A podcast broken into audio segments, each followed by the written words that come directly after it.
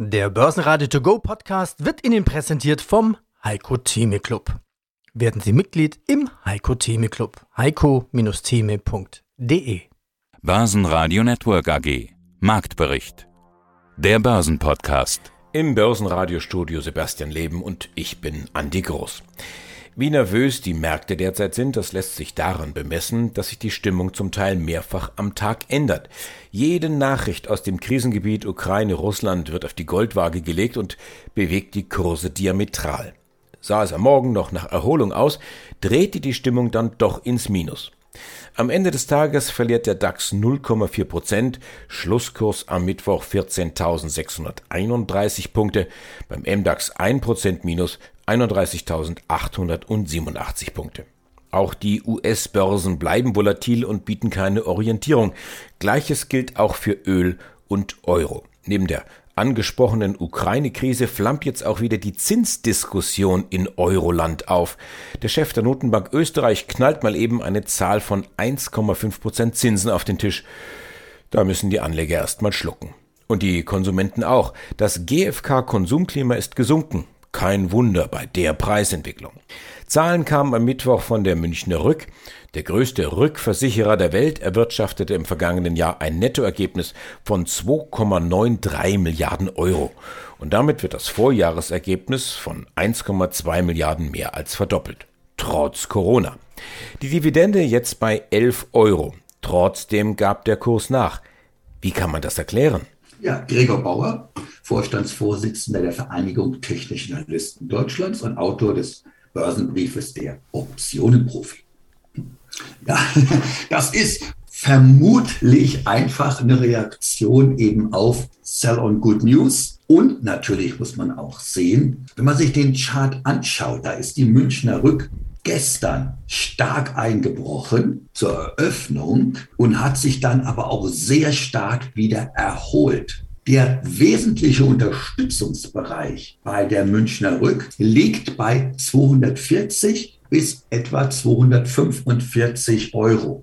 Und genau da hat gestern der Kurs in dem Einbruch aufgesetzt. Heute sind wir etwas zurück, das ist richtig, aber immer noch im Bereich etwa 255 Euro. Aber nach wie vor bewegt sich der Bereich zwischen der kritischen Marke um die 240, 45 Euro als Unterstützung. Und jetzt müssen wir nach oben schauen. Wenn wir um die 260 Euro schauen, da haben wir einen deutlichen Widerstandsbereich. Und trotz der guten Zahlen sind Anleger eben im Moment vorsichtig, was aber weniger mit der Münchner Rück als mit der allgemeinen noch unsicheren Marktsituation zu tun hat. Ich gehe aber davon aus, dass wenn sich die politische Lage jetzt stabilisiert, dann werden Anleger in Münchner Rück einsteigen.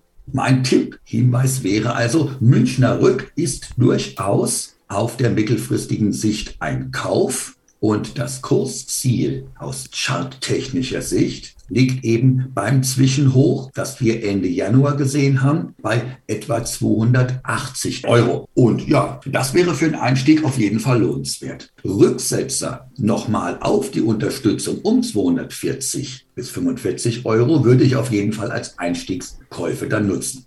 Henkel zahlt 1,80 Euro Dividende, steigert den Gewinn auf 1,6 Milliarden Euro, die Aktie kräftige 4% im Plus ein Tropfen auf den heißen Stein? Ja, das kann man so sagen. Allerdings hier sieht man eben sehr schön, wie schwierig es ist, eben Kursreaktionen nach Zahlen vorherzusagen. Wir haben es eben gesehen, Münchner Rück, die fallen, gute Zahl, Henkel, die steigen.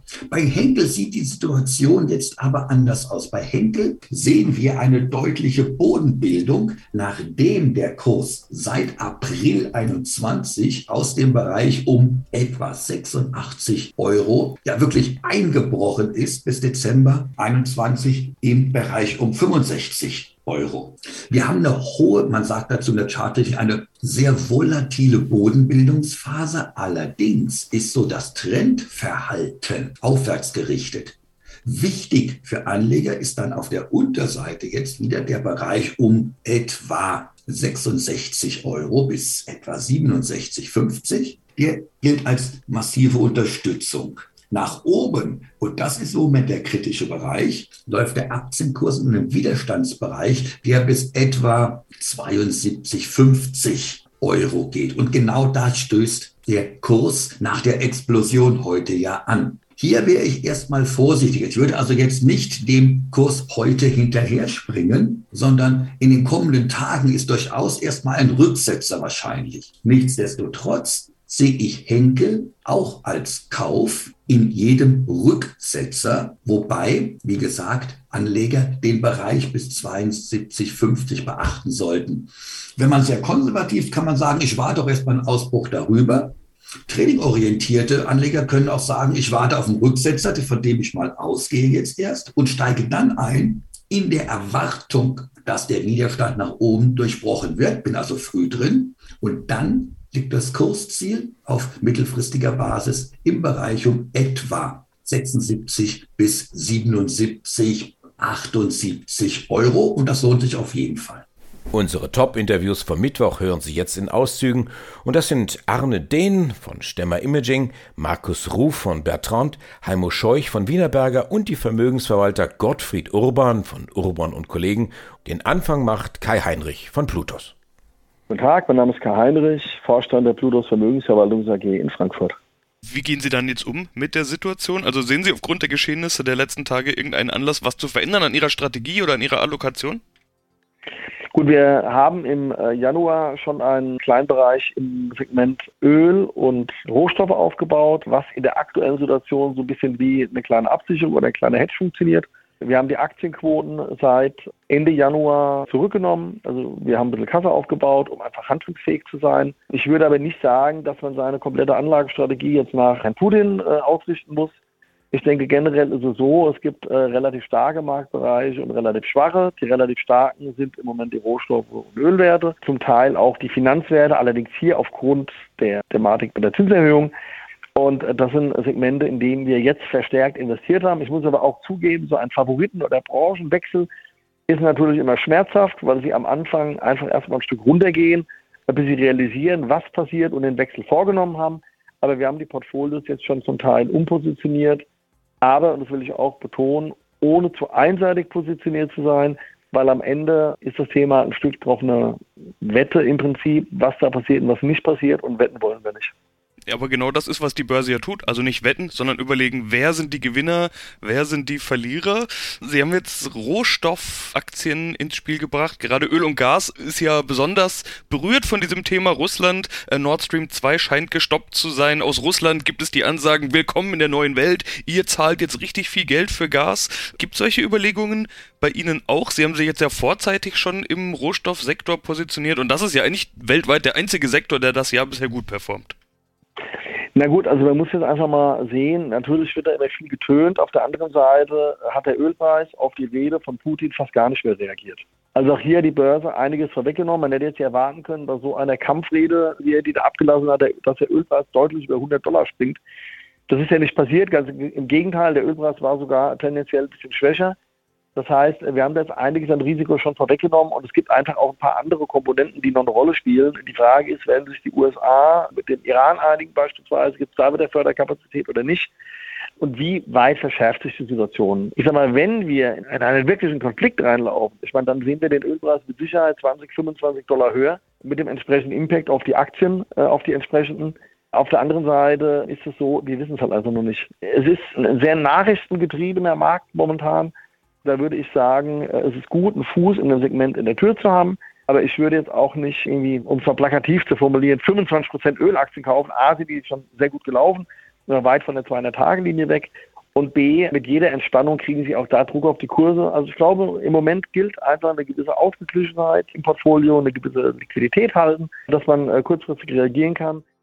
Heimo Scheuch, Vorstandsvorsitzender der Wienerberger AG in Wien, Österreich.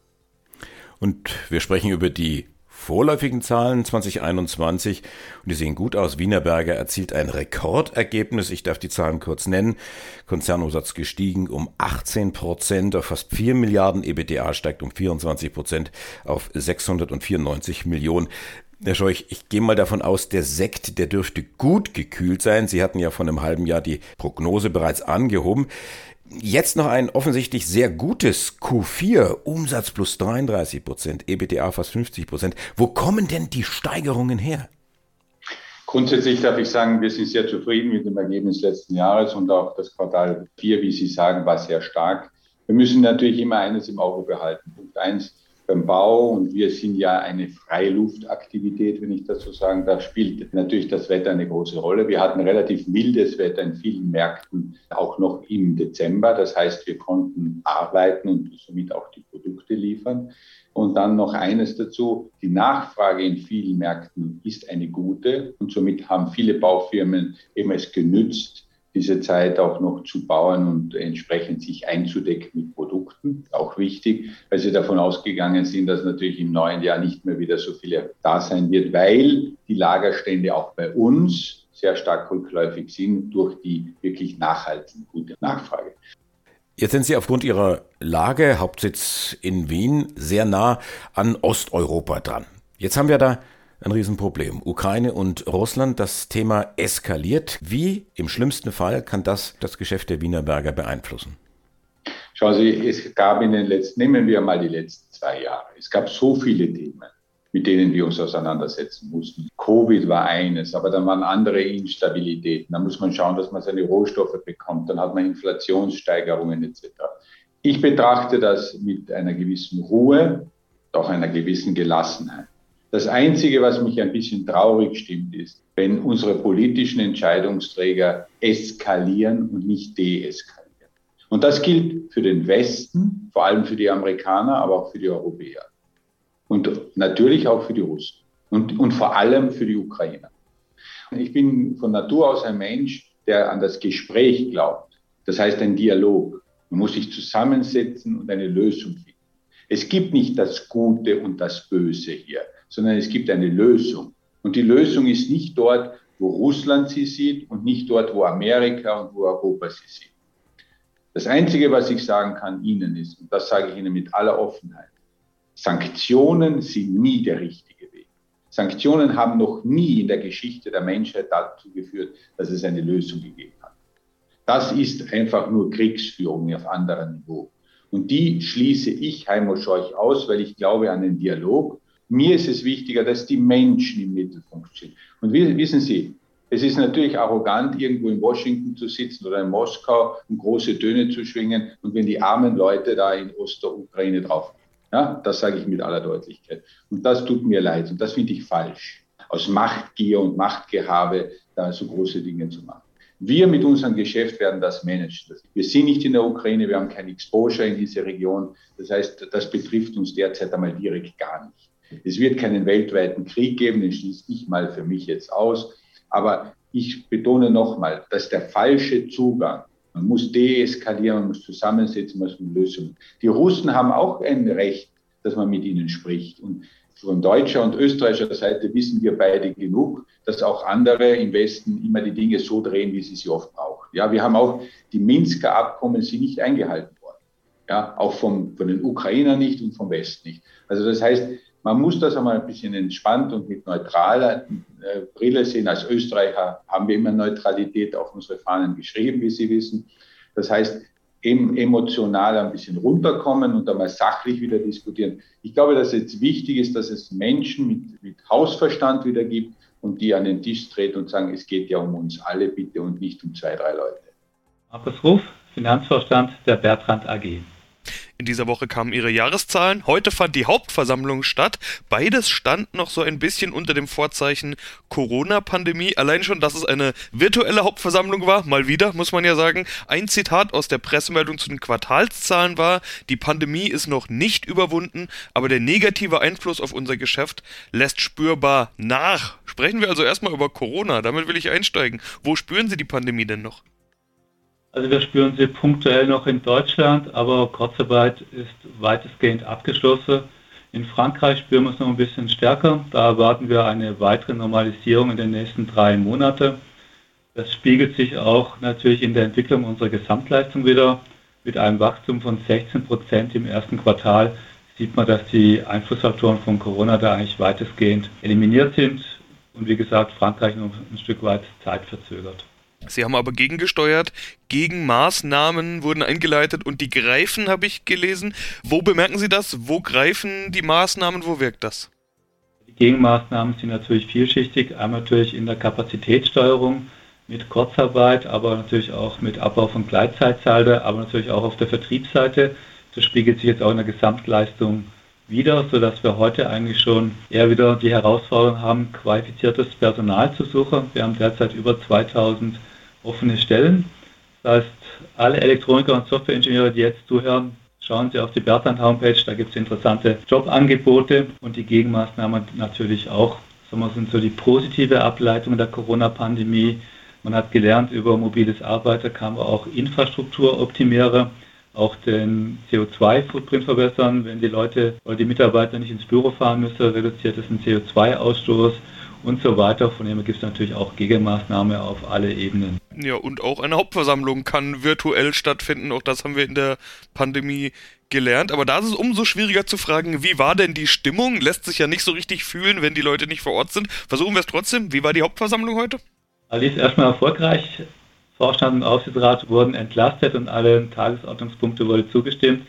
Aber es ist natürlich trotzdem ungewöhnlich. Man spricht in ein Mikrofon rein, in einen Bildschirm. Die Leute sind virtuell alle zugeschaltet. Das macht natürlich mehr Spaß in der Halle, wenn man auch 500, 600 oder mehr Aktionäre vor sich hat. Aber die Rahmenbedingungen lassen sich einfach hier nicht anders darstellen und die Gesundheit der Aktionäre geht natürlich entsprechend vor. Aber mehr Leidenschaft oder mehr Stimmung ist natürlich, wenn das Ganze live ist. Aber in der Zwischenzeit, nach zwei Jahren, ist man auch professionell im Umgang mit den neuen Medien oder mit der virtuellen Welt. Gottfried Urban, Geschäftsführer der Urban und Kollegen Vermögensmanagement. Mein Name ist Andi Groß. Herr Urban, wie ist denn die Stimmung am Markt? Lässt sich der Börsenbulle Urban durch eine Ukraine-Krise aus der Ruhe bringen? Nachdem die letzten Wochen ja die Börsen schon relativ schwach waren und die Sentiments eigentlich auf eine überverkaufte Situation hingedeutet haben, war jetzt sozusagen das Ereignis vom 21. auf den 22. zwar für alle nicht schön, und auch in gewisser Weise überraschend, aber letztendlich haben sich die Börsen schon im Vorfeld schon sehr viele Gedanken gemacht und sind entsprechend negativ drauf ausgerichtet worden. Und nachdem es nicht weiter eskaliert ist und wir das auch in den letzten Jahrzehnten immer bei Ereigniseintritt sozusagen ist eigentlich das meiste schon gelaufen, wobei es noch nicht vorbei ist, das muss man einfach so sehen, bin ich eigentlich ja relativ gelassen geblieben, weil wir auch unsere Portfolios entsprechend bisschen angepasst haben auf die aktuelle Situation. Und wie gesagt, es ist noch nicht ganz vorbei, aber wir haben uns ganz gut vorbereitet drauf. Was für Gedanken haben Sie sich denn gemacht? Wie kann man sich auf sowas vorbereiten? Dass ein Portfolio so ausgerichtet sein muss, dass er sich auf viele Eventualitäten gut vorbereitet. Hätte auch passieren können, dass nichts passiert, aber die Wahrscheinlichkeit war relativ groß, dass irgendwas passieren muss, nachdem Putin sehr viel Vorbereitungen getroffen hat und sich wahrscheinlich beim Chinesen auch Rückendeckung geholt hat, als er die Olympischen Spiele so zufällig besucht hat, aber dann auch nebenbei ein paar schöne Verträge abgeschlossen hat, damit er die Sicherheit hat, dass China ihm den Rücken frei hält.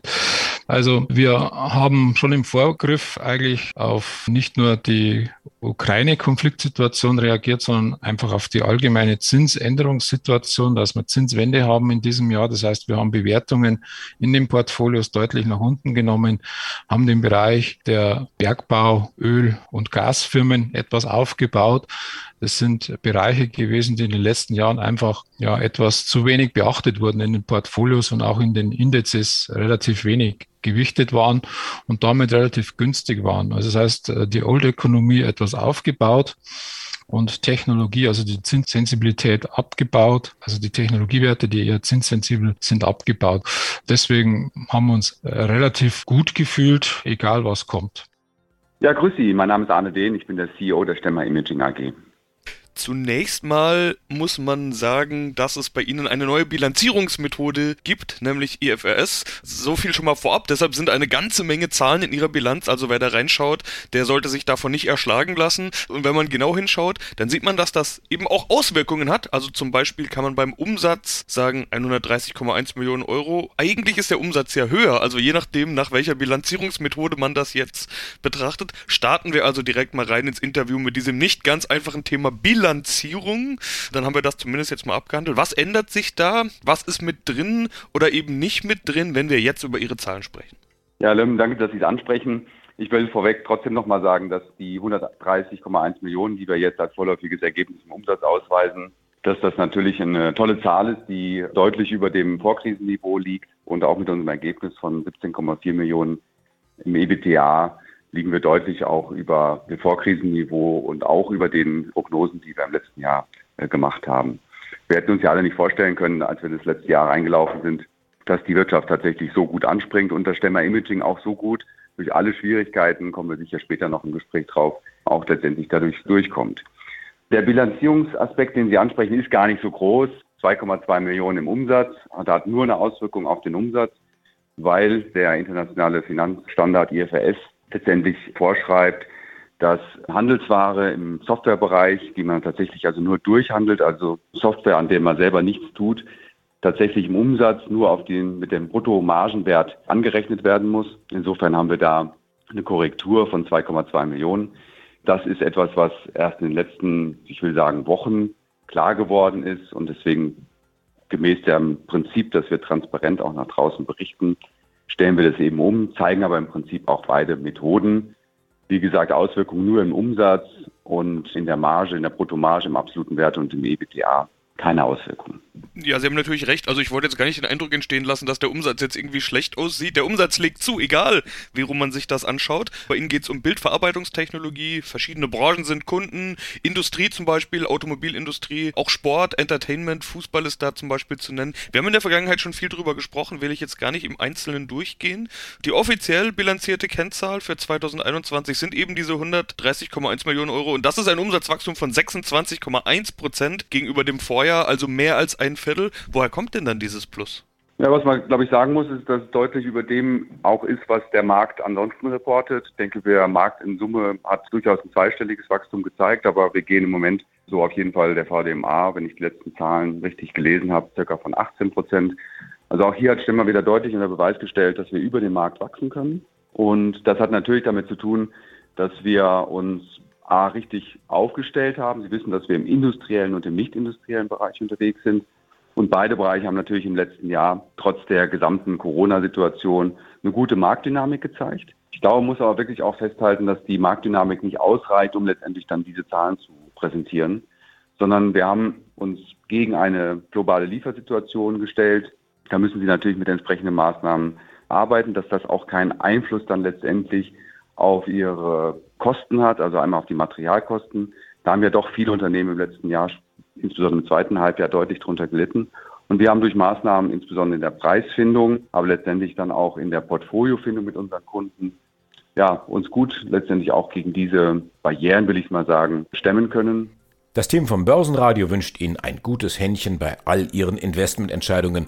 Für Sie am Mikrofon heute Andi Groß. Börsenradio Network AG. Marktbericht. Der Börsenpodcast. Der Börsenradio To Go Podcast wurde Ihnen präsentiert vom Heiko Theme Club. Werden Sie Mitglied im Heiko Theme Club. heiko-theme.de